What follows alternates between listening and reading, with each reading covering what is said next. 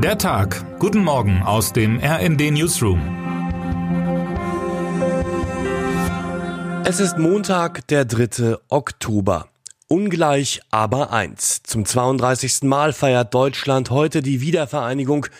Lange galt das Ziel, ostdeutsches an westdeutsches Leben anzupassen. Die Unterschiede aber, sie sind immer noch da.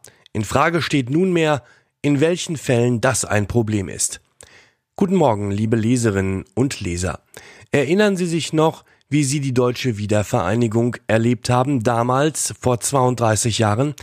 Sicher, der Mauerfall ist so eines von den Ereignissen, bei denen ganz viele Menschen bis heute genau sagen können, wie und wo sie es erlebt haben. Aber wie ist das bei den Feierlichkeiten zum Vollzug der Einigung? Und haben wir diese Einigung eigentlich nunmehr vollständig vollzogen? Ich selbst war im Oktober 1990 acht Jahre alt und am politischen Geschehen weniger interessiert, als es meine Töchter im gleichen Alter heute sind. Deutschland war kürzlich Weltmeister geworden, das ist mir deutlich präsenter. Irgendwelche Unterschiede zwischen ostdeutschen und westdeutschen Kollegen oder Freunden, ich könnte sie heute nicht festmachen. Selbst scherzhafte Ossi-Wessi-Frotzeleien spielen in meinem Sozialleben gefühlt schon seit Jahrzehnten keine Rolle mehr.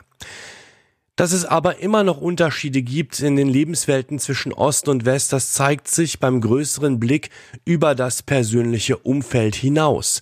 Die RND-Hauptstadtkorrespondenten Steven Geier und Jan Sternberg haben fünf Themenbereiche, an denen sie bestehende gesellschaftliche Unterschiede ausmachen und erklären.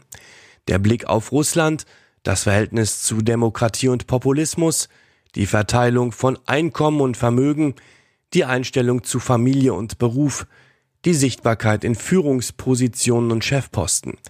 Vieles Trennende wurzelt in den 40 Jahren der Teilung aber nicht nur, resümieren Geier und Sternberg. Und wie die Themenfelder zeigen, in denen in diesen Tagen besonders große Unterschiede auffallen, nicht immer lässt sich sagen, ob die Ossis oder die Wessis auf dem Holzweg sind oder beide oder keiner von beiden.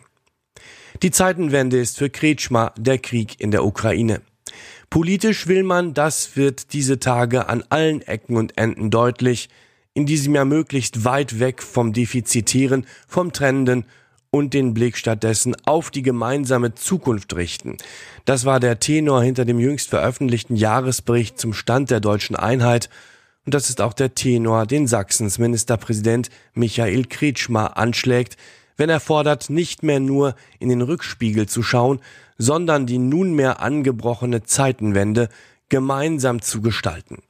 Die Zeitenwende, sie ist für Kretschmer der Krieg in der Ukraine also ausgerechnet das Thema, zu dem der CDU-Politiker zuletzt so viel Kritik einstecken musste und an dem dieser Tage die meisten Menschen im Land größte Unterschiede zwischen ost- und westdeutschen Bundesbürgerinnen und Bürgern festmachen. Begründet liegen diese Unterschiede natürlich, auch darauf gehen Geier und Sternberg ein, in den unterschiedlichen Lebenswegen, durch die die Menschen geprägt wurden und weiterhin werden. Wenn dann im kommenden Jahr tatsächlich die Renten im 33. Jahr der Einheit ein gemeinsames Niveau erreichen sollten, wird es einen Unterschied weniger geben. Andere werden länger bestehen bleiben, die unterschiedlichen Lebenswege, sie werden uns weiterhin prägen.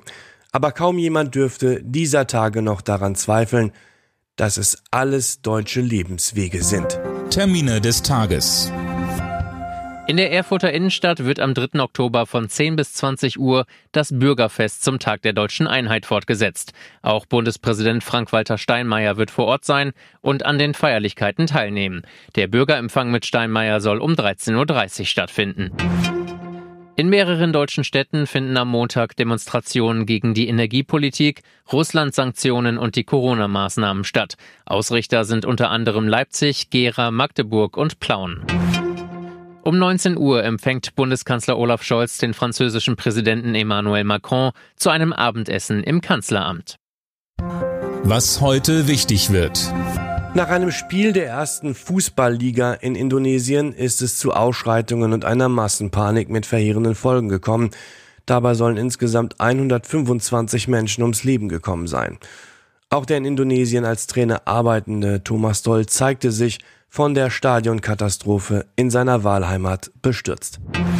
Und damit wünschen wir Ihnen einen guten Start in den Tag. Text Paul Berten, am Mikrofon Dirk Justes und Daniel Stuckenberg. Mit rnd.de, der Webseite des Redaktionsnetzwerks Deutschland, halten wir Sie durchgehend auf dem neuesten Stand. Alle Artikel aus diesem Newsletter finden Sie immer auf rnd.de slash der Tag.